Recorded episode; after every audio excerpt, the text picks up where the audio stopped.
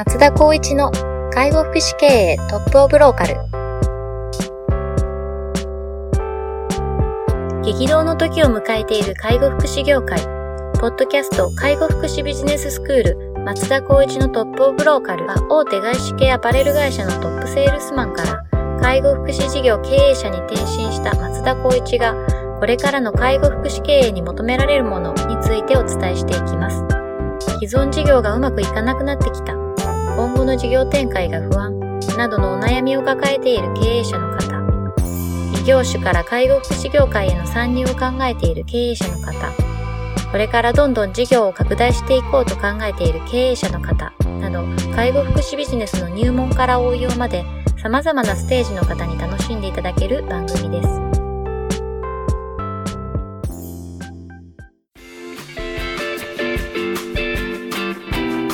こんにちは、ナビゲーターの松本真二です。ポッドキャスト介護福祉ビジネススクール松田光一のトップオブローカル。トップオブローカルとは、地域に密着し、地域に愛されることで、地域ナンバーワンになることです。松田さん、本日はよろしくお願いします。よろしくお願いします。さあ、いよいよ始まりました。ポッドキャスト介護福祉ビジネススクール松田光一のトップオブローカル。本日が記念すべき第1回目の放送となります。松田さん始まりましたね。いや、始まりましたね。始まっちゃいましたね。いや、もうこれ、どれぐらい経ちましたっけこう、話するっていや、もう、速攻じゃないですか。もう、数回の打ち合わせをして、はい、まあ、お互いに頭の中にイメージを持ちつつ。そうですね。あのー、ご飯を食べて、もうやつ案から入ってやってしまおうというやってしまおうということですね。このスピード感がいや、やっぱりこう大事大事ですよね、業界においては。そうですね。ではですね、えと本日は初回というところで、はい、私から松田光一さんのプロフィールをまずはご紹介させていただければと思っております。はい、えっ、と、松田光一さんですね、あの、大手外資系アパレル会社に入社され、全国一のトップセールスマンになられました。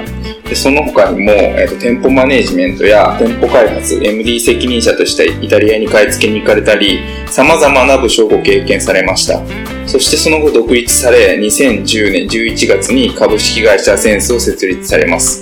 そして2011年3月に、えー、通所介護事業所を行うデイサービスハースを開所し、えー、介護事業経営をスタートされます。え、事業は順調に成長され、えー、訪問介護事業、居宅介護支援事業へ拡大をされます。2014年10月からは経営アドバイス事業をスタートし、ご自身で経営を続けられながらも、これまでに10社以上の介護経営者の支援をされてきました。さらに2015年3月には、主に重症心身障害児を対象とした児童発達支援放課後等デイサービス事業をスタート。チャイルドケアハウスを開始されます。2017年10月には企業主導型保育サービスであるチャイルドケアハウスアカデミーを開園。介護だけではなく福祉の領域にも事業展開され事業を大きく成長させておられます。というところです。松田さんのですね非常にユニークなところとして僕は思っているのはあの外資のアパレルのトップセールスから、うんはい、えー、介護福祉事業の経営者と全く違う領域で創業されたと思うんですけれどもなぜその介護福祉事業の展開されると思ったんでしょうか？そうですね。あのまず発端はってなるとちょっとかいつまんでお話しするとまあ身内に、はい、やはりまああの介護が必要となるものがいて、はい、そのものをまあ僕自身もちょっと関わることによって介護っていう、まあ、彼女も知らなかったんですけど、介護っていうのをちょっと知ったですけど、そこから、まあ、そのタイミングと同時に、僕自身が、まあ、前職、まあ、アパレル企業にいた時13年ぐらい勤められてたんですけども、はい、まあ、独立して、まあ、この同じジャンルで自分の生計を立てていこう、自分の夢を持ってやっていこうって言った時に、多分もう皆さんもご承知だと思うんですけど、ファストファッションブランドが台頭してきたんですね。ユニクロとか、ザラとか、はいはい、フォーバー21そうですね、あの辺がバーッと出てきて、いわゆるハイブランド、すごく高い、まあ、名前が、まあ、例えばルイ・ヴィトンとかいろいろあると思うんですけど、そういったところがあんまちょっと売れなくなってきたっていうのもあって、ただ自分自身もその、サラリーマンとしてやっていた時期のお客さんだったりとか、まあそういった部分にコネクションとかがあるので、まあ大丈夫だろうと思ってた反面、やっぱり自分の中でもハイブランドでお金をそんなに出してまで、まあなんかこう服を買うっていうっていう優先順位でも多分これからないだろうなっていうのも反面を持っていた中で、そういった介護っていうところを知って、で、私の父のもともと部下であった方が、もうちょっと知り合いの観点でこう、結構その時代にもう10年前ぐらいですかね、介護事業をやっていて、なので、介護スクールも併設してたんですね。ああ、そうなんですね。で、そこで、まあ、父から、うん、まあ、そういった独立は全然いいけど、まあ、でも、こういった商売もあるらしいぞ。まあ、後々考えたら、多分誘導されたんだろうなああ、なるほど。思ったんですけど、ね。はい。まあ、そうかと時間もあるし、うん。まあ、自分のやる、その、例えばアパレルっていう関係でやるにしても時間かかるなっていうのがあったんで、うん。その中で間も含めて、一回ちょっと興味本位、僕自身がそんなに固定概念がない人間だと思ってるんで、まあ、興味本位で行ったっていうことがあったんですけど、はい。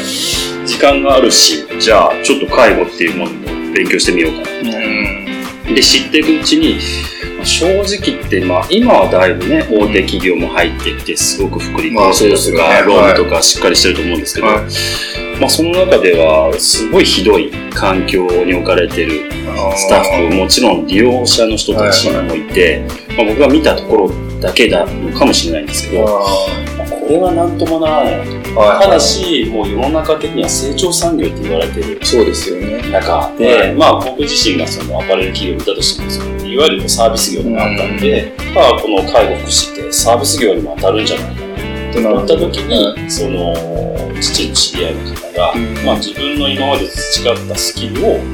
まあこの介護福祉業やってみたらって鶴の一声みたいな聞こえたんですよ。ああ、そうなんですね。へーみたいな。あそっか。っていうことは若い子がスタッフ、まあ雇わなきゃいけないし、はいこんな汚いとこやりたくないみたいな。あいうのを踏まえて自分自身が、まあ、介護士やるんだったらどうやってやっていこうかなって考えた時にーはい。ちょっとなんか道が開けてしまあって、ーまあ、そこで、まあ、いわゆる自分の持って蓄えたお金という部う分をん。ちょっとここのサービス事業に投資してみようかなっていうところから始まったっていうのがあありますね。あ、なるほどですね。じゃあ、もともとは、その独立されようっていう思いがあって、うんまあ今までやってきたアパレルっていうところを持ってたんだけれども、まあそのハイブランドがちょっとこう、市場的にうん。なかなか厳しいぞっていう状況の中で、まあ、ご家族の中で介護を必要とされてる方もいらっしゃって、そういうその、鶴の一声があって、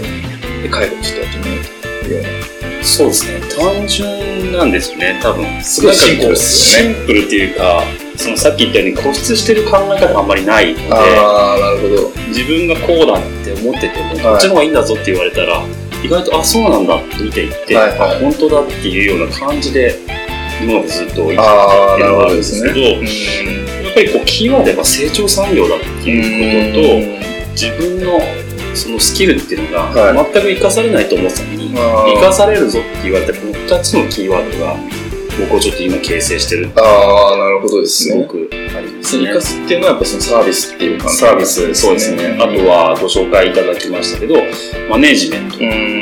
か、やっぱりこのお金の部分ですよね。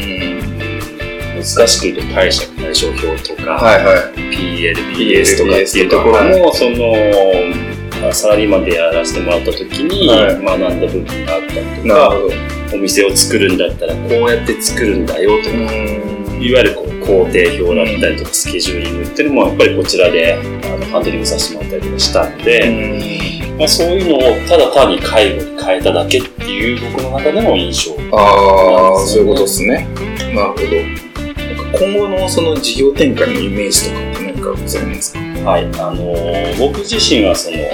まあ、もし皆さんこれをお聞きいただいて僕に興味を持っていただいたら多分ホームページとか検索されると思うんですけども見ていただければまた出てるんですがまずはやっぱりあのー先ほどの話につながるんですけど、まあアパレルとか、まあ要するにこうお洋服を売っている中で、ありがとうって言われてる言葉と今この現状介護してやってるありがとうっていうのは運命の差だと思ってるんですすね。ね。やはりその人たちの生活に関わることにうん対して、えっと、洋服でしたら、まあ、欲しい人が買ってありがとう。でも介護福祉っていうのは本当に必要な人ばかりで、そのところに、まあ、私たちが手を差し伸べて一緒になって生活を支え合うっていう環境の中でのありがとうっていうのは、もう僕の中でも100倍以上もあるということがあって、まあ、事業のベースとしては、あの、先ほど保育、保育園もやってるって話なんですけど、はい、保育園から、まあ、健常児、障害児、で、まあえーと、障害者、高齢者。生活、今、えーと、日本で、えーと、生活している中で、まあ、その男女問わず、そういったお困りになっている方々へ会社として何かできないかなっていうのを事業軸にしていて、それを踏まえていった時の今現状のスタンスとしてはやはりこういうふうなところが困ってる、こういうことをやってほしい。とか。そういった部分を介護福祉のジャンルに置き換えて事業展開していくというところになると、2015年の3月に始まった、まあ、重症心身障害児の子どもたちの施設がやはり足りないというのはい、まあ、それを付随していくと18歳になったらもうその障害児施設は利用できなくて障害者に変わった時のその障害者の重症心身障害者の施設が少ないということがあるので、まあ、そういった部分も展開の視野に入れつつ、まあ、大きくは介護福祉に関わるサービスというところで地域の方々が、えっと、ハッサンこういうのないかなこういうのやってほしいなっていう声があった場合にはもう必ずそういった部分をしっかりと対応していきたいというところで考えていますね。なるほどですね。わかりました。今回ですね、まあ、今回初回のポッドキャストというところですけれども、はい、なぜこうポッドキャストをやろうというふうに考えられそうですね。あのー、まずは、まあ、今も一緒にお話ししている松本さんとのお話し合いのもとでもあるんですけども、やはり、あのー、個人的にも、その、オープンな形でコンサルティングのことをやっていなくて、このポッドキャストを機に、ちょっと、まあ、コンサルティングをオープンにしていきたいなと思ってるんですけども、セミナーとかも、まあ、えっ、ー、と、自発的にやってるわけじゃなくて、まあ、他社からの依頼だったりとか、そうですよね。はい、あのー同じ事業者の方でちょっとお話聞きたいんだけどっていうことで少人数でやったりするんですけどそういう方々がやっぱり困ってるっていう人たちがまあ一人でも多いっていうこう実感してたこともあるのと、自分自身もやはりちょっと自分のこの会社のサービスがある程度安定してきて、この今までその他業種からここに来て、まあ、今もう8年ほど経ってはいますけど、はいと開業してから今に至るまで苦労はやっぱり皆さんと同じぐらいしているつもりでもありますし、はい、そこの部分をしっかりと、まあ、同じような境遇の方々、もしくはこれからやっていく方々に対して、まあ、アドバイスという形で、できるだけその地域密着でサービスを展開している方々に対して、まあ、協力できる環境を提供したいと。ただ皆さんやっぱりおじお時間忙しいぱいあるということがあって、ね、まあ、こういったメディアという境を通じて、まあ、興味を持ってもらうあとお話を聞いてもらってヒントとしてもらう。またはまあ今後はあの実演にて、まあ、セミナーを定期的にやったりとか、あとはオンラインセミナーをやったりとか、うん、そういうような形で展開していきたいというところも踏まえてのスタートで、このポッドキャストを、まあ、利用していこうかなと思いましたね。じゃあ、これが出発点というところですね。はい、松田さんがこうこれまで培ったこう経験をこう広く発信をして、はい、まあ、介護福祉業を盛り上げていくというところかなというふうに思います。ではですね、あの、松田光一のトップオブローカルということで、第1回放送してみましたけれども、松田さんいかがでしたでしょうか？もう正直これ、時間としてめちゃくちゃ短いなっていう まだまだ話し足りないことはあるんですけど、そうですね。まあ今後はね、いろいろとテーマを決めながら、はい、あ皆さんにできるだけあの理解しやすい話と、はい、もうできるだけこう、事業に直結できるようなお話をしていきたいなと思ってはい。またよろしくお願いしたいと思います。わ、はい、かりました。松田さんありがとうございました。ありがとうございました。はい。ポッドキャスト介護福祉ビジネススクール松田光一のトップオブローカルでは、の今後の介護福祉系に求められるものをメインテーマに様々な情報を発信していきたいと思いますので、ぜひお聞きいただければと思います。それでは本日はありがとうございました。ありがとうございました。ポッドキャスト介護福祉ビジネススクール松田光一のトップオブローカル番組では介護福祉サービスに関するご質問を当番組の専用ウェブサイトより募集しております。番組 URL よりサイトへアクセスし、質問のバナーから所定のフォームへ入力の上送信をお願いします。URL は http コロンスラッシュスラッシュ tol.sense カッコセンスハイフン world カッコワールド .com ココムになります。皆様のご質問をお待ちしております。